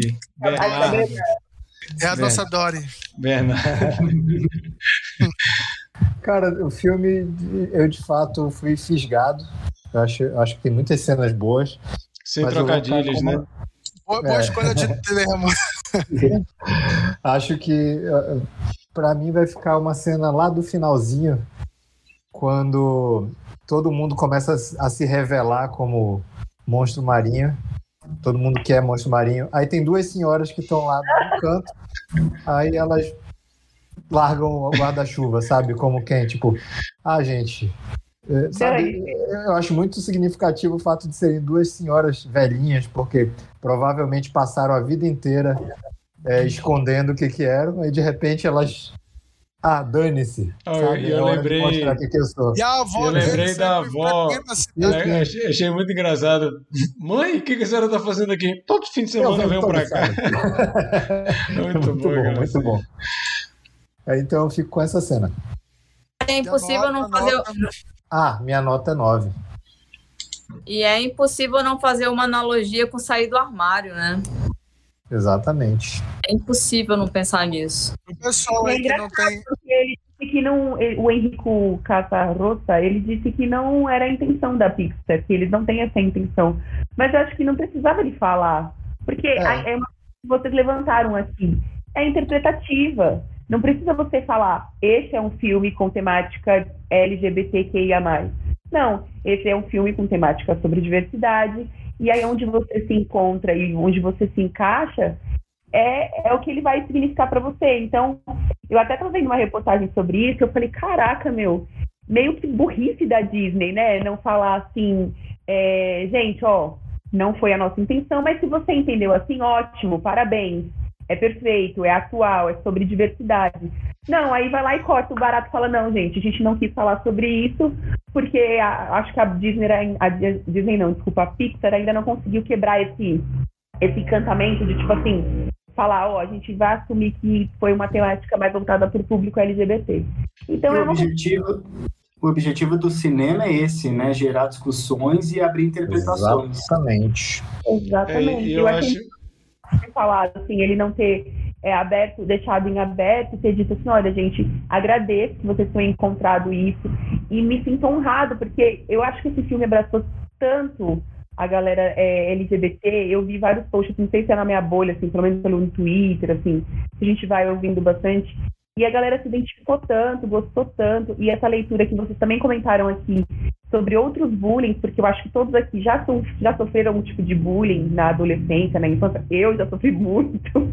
E você se identifica e fala, cara, não importa se é ou não, eu já sofri bullying por ser gordinha, ah, eu já sofri por ser maior, por ser mais alta, mais magra. É muito interpretativo, né? Foi o que acho que até o Bernardo falou, é muito interpretativo, deixa muito em aberto. E quando a primeira vez que a gente estava falando sobre ele, eu conversei com o Caio. Eu falei, Caio, você achou que teve uma temática mais LGBT? Ele falou, olha, não. Mas eu acho que depois que você vai analisando, você fala, pô, sim, fala de diversidade, fala de muita coisa. Mas eu acho que foi um problema. é, eu não lembro, não sei quantos de vocês viram quando ainda não se sabia nada sobre esse filme e começaram a divulgar que ia ser a versão da Pixar de Me Chame pelo Seu Nome. Você fica assim, você fica assim, quê? A Pixar vai fazer um- uma versão animada de Me Chame Pelo Seu Nome? Como assim? Aí eu acho que muita gente já foi esperando ver um filme. Eu já, assim, eu já vi gente reclamando na internet que não teve um beijo do Luca com o Alberto, mas Cara, eu acho que não é. Isso que é, isso que é foda, não tem nada a ver, sabe? É. Porque, porque eu, eu enxergo, acho que muita gente enxergou isso, porém, não existe um romance entre os dois, eles são amigos, sabe? Sim, E eles são crianças, né? Exatamente, eles são, eles são amigos. eles Criança são não crianças. namora. Pronto, são pessoas que se apoiam, é, é, que são diferentes e pronto, sabe? Não tem nada de. disso E ali. esse é um tipo de amor, né? A amizade é, o, é, Isso, o, exatamente. é muito maior do que, do que relacionamento. É, um- é sobre o amor o filme. É, Exatamente. Aí, aí acaba que essa, essa. A gente está acostumado a ver marketings feitos de forma errada e às vezes não é culpa nem de quem fez o filme, né? De como a galera começa a divulgar. Eu já vi gente reclamando na internet dizendo que esse filme é tipo querendo pink money, a galera tá querendo dinheiro dos LGBT e o filme não é nada de LGBT, só prometeram pra gente. Fica assim, meu amigo, quem que prometeu isso, né? Tipo, não viaja, né? Peraí, vai com calma. Você consegue enxergar isso. Se, você se, se identifica ali com isso, você vai conseguir pegar isso. Se você se identifica com outro tipo de preconceito, você vai encontrar ali também. Não precisa ser, é, de repente, parecer Pixar e uma bandeirinha do arco-íris junto e tal. Não precisa ser literal dessa forma, né? É como uma mensagem de encorajamento de seja quem você é, né? Seja qual for sua diferença. Acho que é bem por aí. É, então, papo sobre Luca encerrado. Estamos aqui, como vocês viram, aprovado por todo mundo. Mesmo o Mikael, que foi a menor nota, foi nota 7. Nota 7 é uma boa nota. Se ele fosse o Bernardo, ele ia dar nota 6. Mas... É, é, é, De jeito nenhum. É um ótimo filme, mas não é um soul, tá, tá Bernardo? mas então vamos fazer a nossa rodada da semana aí de dicas. É, Para quem está assistindo ou ouvindo pela primeira vez, toda semana no final do episódio a gente dá uma dica aí de alguma coisa que a gente viu, ou leu, ou ouviu, ou jogou recentemente, ou não precisa ser recentemente, mas que você quer indicar aí para quem em algum momento vai estar tá procurando alguma dica para consumir no seu momento de lazer. Bernardo, começa aí. Qual que é a tua dica da semana? Minha dica da semana é uma dobradinha. É, semana passada eu indiquei é, o Animal Cordial, que é da, da, dirigido pela Gabriela Amaral. Vou indicar outro filme dela, filme A Sombra do Pai. Tem no, tem no Prime Video. E é com a mesma cara, atriz, né? Isso, é com a Luciana Paz também. É, e é muito legal ver, ver filme de gênero assim no Brasil, sabe? É filme que, que, que, que sabe criar uma tensão assim sem mostrar muito. Acho que o filme assim até peca um pouquinho no final de, de... ah porra, eu tô, tô dando spoiler, desculpa. Mas enfim, é um filme que, que consegue criar uma, uma tensão muito legal, sabe? É, é, é, eu acho que, assim como o Animal Cordial, ele, ele, ele sabe criar muito bem, construir uma tensão muito legal. É, e é isso. Beleza. Tem algum canal de streaming? Tem, tem Prime Video. Massa. Boa. Keila, sua dica. Ai, gente, eu posso roubar rapidinho da duas? Pode. Mas, ah, mas quando eu fizer a arte, a, a, arte, eu vou botar só uma. Escolhe qual que tu quer que eu bote. tá? Não, é que vocês gostarem mais, aí você escolhe. A primeira que eu quero indicar é que eu sempre falo, a gente conversa muito, que eu acho que o streaming da Apple ele é muito, muito desvalorizado e ele tem muita coisa boa. Eu Puta sempre falo isso. Maravilhoso. Sempre. Marketing bosta aqui no Brasil, horrível. Eu não sei o que acontece com a Apple, acho que, tipo assim, ah, a gente vende celular, então não precisa fazer o marketing do streaming, não. Mas, assim, catálogo top. E aí eu queria da Apple indicar Ted Laço. Nossa, gente, Ted Laço, que série linda, que série gostosinha de assistir, de verdade. Sabe, sabe aquela série que você precisa assistir para deixar o seu coração quentinho? Ted Laço. Assim, eu digo pra todo mundo, é rapidinha, você assiste, tipo, numa sentada só, você assiste série. E agora em julho tem a segunda temporada. E a segunda dica super rápida, é porque hoje chegou o catálogo da HBO e junto com ela veio o sucesso, Succession. Gente, essa série é essa série precisa ser mais divulgada, porque é uma baita de uma série da HBO é completamente diferente de Ted Lasso, tá? Enquanto Ted Lasso deixa seu coração quentinho, Succession você vê rico matando rico, rico roubando rico para ficar mais rico. É maravilhoso. É, são duas vertentes aí super diferentes, mas eu amo. Então, se você gosta de uma coisa mais para deixar o coração quentinho, Ted Lasso na Apple. E se você gosta de ver gente se matando, trambique... Intriga de família rica, né? Outra, briga de família rica, os Kardashian se pegando, mentira. Succession na HBO. Legal.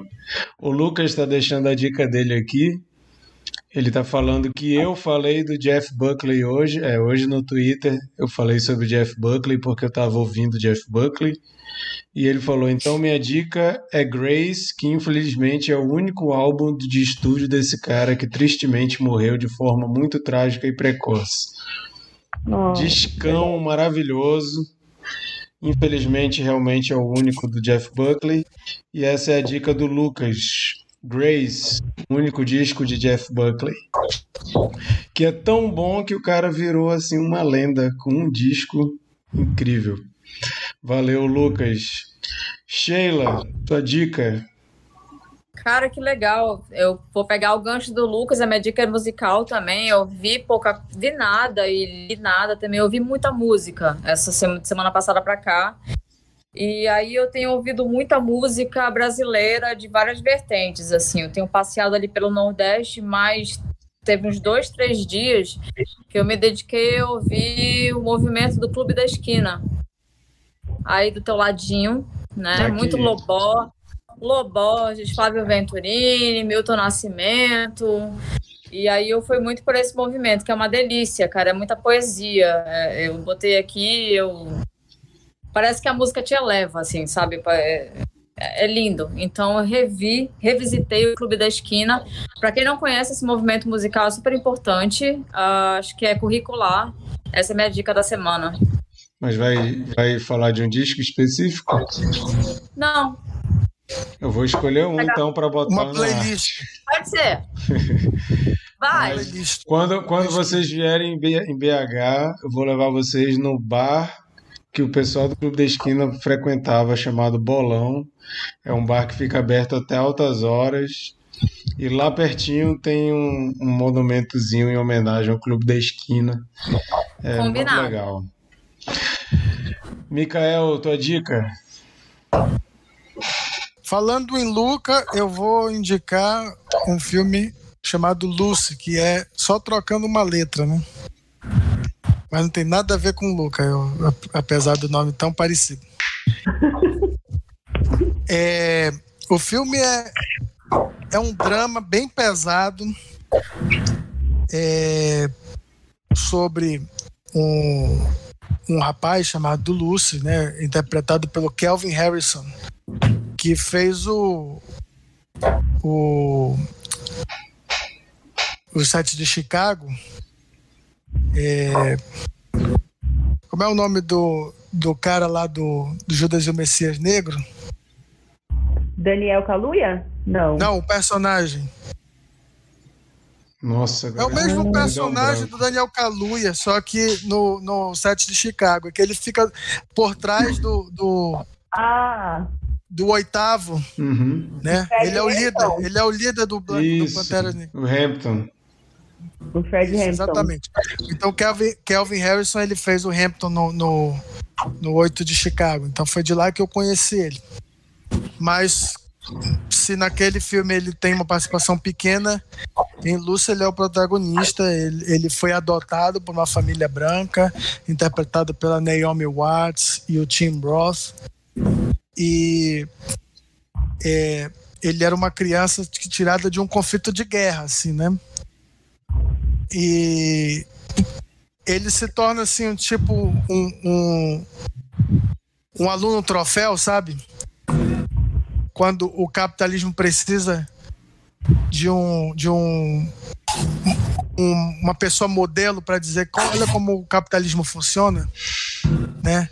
Ele é mais ou menos isso. Só que existe uma professora, que é a Octavia Spencer, que tem um, uma, um certo conflito com ele e tem assim, ela acaba é, colocando suspeitas sobre o caráter dele para os pais e como isso vai repercutir, afinal de contas ele é adotado, ele, ele tem um passado violento, então é, o que, que vai sair daí, né? É, é, vai ter a confiança que por todos os anos que ele ele construiu ou vai vai sobressair a dúvida, né?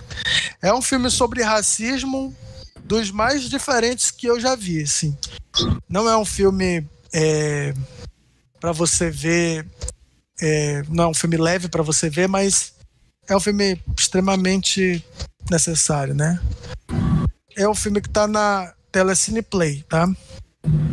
Com o elenco, como vocês podem ver, é um elenco muito bom. Bom mesmo. Tô com saudade da Naomi Watts fazendo filmes expressivos. Ela é muito boa. Caio. Eu vou seguir a linha aí da Apple TV Plus, já que eles não estão afim de divulgar, eu vou divulgar por eles, porque eu estou divulgando essa série há uns dois anos já. Eu acho que todo mundo tem que assistir, que é The Morning Show. Ela, ah. ela foi o carro-chefe da Apple, né, na estreia. Ela tem o Steve Carell, a Jennifer Aniston e a Reese Witherspoon no elenco. Então, para quem tem curiosidade em ver a Jennifer Aniston e o Steve Carell em papéis que fogem da comédia, essa é uma oportunidade porque a série ela é bem dramática. Ela conta os bastidores de uma emissora de TV americana em específico desse programa, que é o Morning Show, que é um programa que tem um formato que a gente não está muito acostumado aqui no Brasil, mas aqui no Brasil a gente tem Ana Maria Braga, que é muito melhor. Mas é, a série envolve temas muito delicados e importantes, como assédio moral, assédio sexual, machismo e sexismo, e os três protagonistas entregam atuações muito boas e eu fiquei realmente muito surpreendido com a série, tanto em montagem, enredo e em outros, em outros aspectos também. Ela é excelente, ela é um pouco pesada e densa, ela demora para pegar no tranco, mas ela vale muito a pena. E agora em setembro estreia a segunda temporada, que além de mostrar os desfechos da primeira, vai focar muito no, nos impactos que, a, que, a, que o Covid causou aí no mundo do entretenimento. Então, eu estou bem curioso para saber é, como eles vão adaptar essa realidade que a gente está vivendo agora para a ficção. Vale muito a pena, está na Apple TV Plus. Eu acho que agora já vai fazer dois anos que a Apple estreou, né? Então eu acho que já está disponível aí em todos os aplicativos e televisão. E quem tiver a oportunidade, vale muito a pena. Agora, falando em Apple TV. Mundinho Apple. Nós somos muito defensores do mundinho Apple, eu e o Caio. Não, eu também, eu também. Inclusive, eu vou fazer aqui uma reclamação, porque eu, eu recomendei Mythic Quest e o Marquito não fez post. Quando? Pô, as, séries, séries já olha. são difíceis de encontrar, porque a Apple não, não, faz marketing. Isso foi Aí semana eu, passada? Rapaz, eu não sei se foi da semana passada, não, mas eu porque procurei semana lá. passada eu não fiz porque eu não tive tempo. Não, não caiu o pagamento, não caiu o meu pagamento. Eu não fiz porque eu não tive tempo. Eu vou super assistir essa. Vou repetir, eu vou, eu vou cancelar minha recomendação anterior e vou repetir Mythic Quest, que eu acabei de ver essa temporada. E é maravilhoso. Para os órfãos de Silicon Valley, assistam. Beleza. É muito engraçado. É... Mas Silicon Valley foi cancelada? Hã? Silicon Valley acabou, acabou né? Acabou. Ah. Acabou, acabou. Maravilhoso Encerrou. Silicon Valley. O Lucas falou aqui, dando uma de Mikael, ele vai dar outra dica, inspirado no, da, na dica da Sheila, que é Gerais, que é o melhor disco do Milton Nascimento para ele. Ah, perfeito, é, perfeito. Eu já tinha definido qual ia ser minha dica desde do fim de semana passado, que eu ia indicar Inside do Bo Burnham tá no, no Netflix. Para quem não lembra, ele é o par romântico da Carrie Mulligan do, no Promising Young Woman, que a gente até comentou aqui. Mas assim, eu não sou o cara que gosta de stand-up, eu nunca assisto stand-up, não é minha eu praia. Eu vi esse daí que tu vai falar. E ele fez esse aí, eu não estava ligando para ele, mas eu vi tanta gente comentar isso, dizendo que era super diferente, que eu resolvi ver. E me é surpreendi muito. muito. Inclusive. É, é uma comédia, mas é uma comédia que te deixa triste. é muito para baixo, mas é muito legal, ainda mais para quem gosta de música, né? Ele é bem musical. Mas eu ah, é tô... é musical, eu tava vendo. É, tem, tem muita coisa é musical. Apesar de que não é só música, né? Mas é o cara tentando fazer um, um, um especial de Covid dentro de casa preso e é bem sarcástico, humor bem ácido. Mas eu tô dando uma de Mikael aqui, eu tô enrolando falando desse, porque não vai ser a minha dica essa. Ah, Hoje, só. hoje eu assisti. Assim não dá, hein? Hoje Eu acho que, eu acho que já estamos na- no momento de dizer que isso não é uma coisa minha. Não, é do Eu- vocês eu O fazer que começou isso e ele que fez isso seguidamente. Eu nunca fiz isso, eu fiz a primeira vez. Eu tava com a minha cota ainda de fazer, dar uma de Mikael. Mas hoje eu assisti Um Lugar Silencioso 2 e, cara, que coisa maravilhosa. É muito legal. O. Como é o do Kra- Krasinski, né? O John cara, Krasinski. o cara surpreendeu. Primeiro filme que ele dirigiu, Um Lugar Silencioso, já é excelente. Não é o primeiro, calma aí. Não é o primeiro filme que ele dirigiu? Família Rollers. Eu não vi esse filme. Além Mas de não é, gato, mas não é de ação. Não é de ação. É, é, é um filme mais indie. Ah, tá. Mas então o primeiro filme desse estilo que ele fez, Um Lugar Silencioso 1, surpreendeu pra caramba, excelente. Quando eu vi que ia ter um 2, eu pensei, ah, lá vem esses caras, né? Querer forçar a barra. E, cara, que filme legal. Fiquei muito feliz dele ter resolvido fazer esse. E agora eu já estou com medo que eu olhei MDB já tá lá em pré-pro- pré-produção o 3. Peraí, Krasinski. Mas olha só, Marquito, o, o, o filme é da Paramount, né? Tá quase falindo, então eles precisam fazer caixa aí. Se deu É. certo, eles vão fazer uns 20 filmes nesse universo. Ah, E, Se, e outra se- coisa, se vier tão bom quanto 2, pode vir aí mais 5. Sendo igual Outra John coisa. Wick. John Wick é uma fórmula que não dá pra ser ruim, então que Um Lugar Silencioso também seja. O Christopher Nolan queria ser o salvador do cinema, né? Se precipitou. O John Krasinski esperou o momento certo, lançou e agora é o filme número um das bilheterias de cinema. Aprende, Nolan. Aprende Nolan, aprende Nolan, mas não vamos começar com hate aqui com Tenet, que Tenet é legal. Não, não, não, eu não sou. Eu Não gostou, dizendo Caio? que o- Nolan é ruim, não. Nossa, eu achei. Eu, eu, ia, eu ia fazer essa pergunta agora. Se todos concordam que Tenet é horrível. Não, não é horrível. Eu acho horrível, mas eu acho ele só legal. Não, Eu nem é Eu acho vi. muito Não confuso, tá? Eu acho, eu acho confuso. Não, ele é, ele é confuso, inclusive o filme. O que que foi, Keila? O Caio odiou tanto que ele nem quis fazer review. Eu falei, vamos fazer review de tênis? Ele falou assim, ah, na boa. Aí eu, é, que, é que no meio do filme eu desencanei, eu não tava entendendo nada. Eu falei, ah, Não, o, problema, problema de Tenet é que parece que o Nolan é, ele escolhe fazer coisas muito complicadas pra mostrar que ele é foda, sabe? Não, eu sou foda, eu vou fazer mas- uma coisa mas sabe- complicada aqui. Mas sabe o que, que eu acho muito, muito paradoxal de Tenet? É que o filme é grande pra caramba porque ele explica muito e mesmo assim ninguém entendeu nada. O filme Exatamente. poderia ter meia hora a menos e só pra diversão, para de explicar, porque ninguém vai entender de qualquer É forma. verdade, é verdade. Deixa só as cenas foda aí de ação, negócio um indo, outro voltando. Pô, aquilo ali é legal demais, bicho. Assim, Não, isso aí é como legal. um exercício visual, aquilo ali é incrível. É muito Com bem certeza. feito. Agora, não precisa tentar explicar, não. Precisa não. O cara fez um filme gigante porque toda hora tem que ficar explicando. E não adiantou. Não, e, e- eu não sei, eu, eu comprei o, o Blu-ray do, do Tenet e achei a, a, a, faixa, a trilha, muito alta, cara. Quase não consegui ouvir o diálogo, pô. Não sei se vocês tiveram esse problema, se vocês viram no cinema. Não. Mas olha não, que eu tenho, eu tenho um home theater aqui bom aqui, mas achei esse problema do, da mixagem de som assim meio decepcionante. Beleza, então. Sheila, tu ia falar? Oh, foi embora.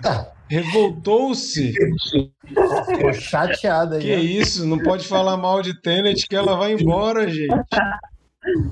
Não aceitamos falar mal do Nolan. Nolan, estamos com os passados pra você. Não, pera, eu, ta- eu ia apertar aqui no botão para desilenciar e desliguei sem querer. O que eu, tenho- o que eu tenho para falar sobre Tenet é não vi e nem verei.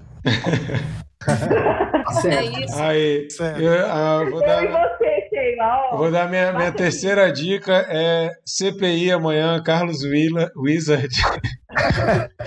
Vai bombar. Mas brincadeiras à parte. Ó, o Lucas comentou que Tenet é igual Star Wars 9. Filme de ego de diretor. Lá vem, lá vem o Lucas querer falar mal de Star Wars, Star Wars 9 aqui. O cara, o Lucas, ele tem um episódio do outro cast inteiro só para falar mal desse filme. E ele já quer trazer essa pauta aqui. Que isso, Lucas? Calma, segura esse teu ódio. Mas então, gente, vamos agora saber qual filme a gente vai assistir para comentar semana que vem. Bernardo, Surpresa, era Tenet. A gente estragou. Não, gente. não, não se é for Tenet. Tenet, vai ter que chamar o Caio só para ele ser obrigado a dar a opinião dele, já que ele não quis fazer o review para os dois amigos Olha, seria. Não, não vou negar que seria interessante a conversa sobre Tenet. Eu tenho um é meme que eu gosto muito de usar, que é o Nosso que rolou. E é o único comentário que eu tenho para fazer sobre esse filme, Nossa que rolou, porque eu não nada. A Sheila ficou com tanto medo de ser Tenet que ela foi embora. Foi embora. Mas então, gente, é, eu, eu acho que estou numa vibe nacional, né? Vou escolher um filme nacional é, que eu gosto muito e eu acho que é, fa- faz tempo que eu não assisto. Eu acho que eu assisti ele uma vez só. Quero, tô- estou louco para reassistir e conversar com vocês. Cinderela Baiana. Que é. Não, pô. É um filme bom, mas não é tão bom assim. O maior ato do filme do cinema brasileiro, Cinderela Baiana. Pizza. Pode fazer um episódio, chama eu e Caio aqui, vai ser tudo. Vai ser tudo. Só Chernobyl. Ele precisa de Não. 30 minutos só para analisar a cena de encerramento do filme. Todas as crianças merecem amor, pai. É o melhor Não, gente, de filme- filme brasileiro. Filme- o filme que eu vou Deixar o indicar, Bernardo falar, pelo amor de Deus. o filme que eu vou indicar é um filme muito bom, mas não é tão bom assim. É o filme O Som ao Redor, de Kleber Mendonça Filho. É o melhor filme do Cleber Mendonça Filho, cara. Não sei se é o melhor, mas é um dos meus preferidos. Legal. Mas Então fala vamos aí, assistir fala esse aí filme. por Esse filme, esse filme está no Netflix. Eu queria, eu queria um filme é, nacional. Acho que não sei, faz tempo que a gente não escolhe um filme nacional, né? É verdade. E, e eu queria um que, que tivesse em alguma plataforma de streaming que fosse mais acessível. Então eu vi que esse tem no Netflix. Ele tem três, né? Netflix, Telecine e Mubi. Olha aí, não tem desculpa. Então é, é ele, o som ao redor. E é legal que Bacurau bombou, né? E tem muita gente que só viu Bacurau do Kleber Mendonça Filho. E pra mim. Bacurau é um dos menos interessantes, apesar de gostar muito. Cara, eu gosto muito de Lá Bacurau, vem mas o eu, acho Marquito, que, lá vem. mas eu acho que o Kleber Mendonça Filho ele sabe criticar de forma menos direta, né? Eu acho que o Bacurau é muito direto assim. E eu acho que o Som ao Redor é um bom exemplo. Eu Vamos acho ver. o Som ao Redor e Aquários eu acho melhor do que Bacurau. Gente, desculpa, rolou uma grande treta entre os meus gatos aqui. Eu silenciei, fui lá tentar espantar, enfim, o A caos. gente não ouviu o som ao redor. Ai, toma no. Antes que eu me esqueça. Abusado. Horrível. o Lucas ficou feliz, disse que semana que vem ele tá de volta porque ele tá enrolando pra ver esse filme tem dois anos e agora melhoraram o dia dele. Então o Lucas Estou estará me redimindo aí com o. Lucas. É isso então, gente. Fica aí o, o convite para você que está ouvindo ou assistindo a gente em outro horário que não ao vivo. Hoje, dia 29, então o episódio em que vamos comentar o som ao redor vai ser dia 6 de julho. Dia 6 de julho, vocês estão convidados a estar às 10 horas, horário de Brasília, aqui no nosso canal do YouTube, para comentar ao vivo com a gente o som ao redor do Kleber Mendonça Filho, mesmo diretor de Bacurau. Se você gostou de Bacurau, assista também esse, porque vale muito a pena. Se você não gostou, também assista. É, porque é bem diferente, né? É bem diferente. É bem diferente. Recados, sigam a gente no Instagram, arroba Cineconfraria. Se inscreve no nosso canal no YouTube, Cine Confraria, fácil de achar também. E sigam Dois Amigos Indicam. Comentem, curtam, compartilhem. E a gente já deixa aqui nosso agradecimento, Keila e Caio, por terem topado participar com a gente. Foi muito bom o papo. Vocês abrilhantaram aí nossa discussão hoje. Muito obrigado. Deixo aí a palavra para vocês para se despedirem. Gente, obrigado pelo convite. Foi um prazer mais uma vez. E estamos aí. Sempre que tiver oportunidade, chama a gente que a gente topa. Muito sucesso para vocês, muita sorte, vacina para todos e fora Bolsonaro. É isso aí. Gente, foi um prazer conhecer vocês, acho que pessoalmente, pelo virtual, mas foi um prazer, espero que vocês façam muito sucesso e que a gente conheça a parceria. Precisando da gente, ó, é chamar, a gente está completamente à disposição para a gente papiar, para falar bastante. Foi um prazer mesmo, mesmo, mesmo. Gente, para de escolher vacina, hein? Se tiver vacina, toma vacina. E ó, fora Bolsonaro. E aí, você vai ficar pensando aqui, agora a gente termina o podcast, a gente termina essa participação com o final de Cinderela Baiana. Todo mundo. a gente vai tocar. um beijo, foi um prazer. Valeu demais. Falou, Valeu, gente. Obrigado, Bernardo, Micael, Sheila. Valeu, gente. Tchau, gente. Obrigada. Obrigado Beijo. todo mundo. Até semana que vem. Tchau, tchau. tchau, tchau.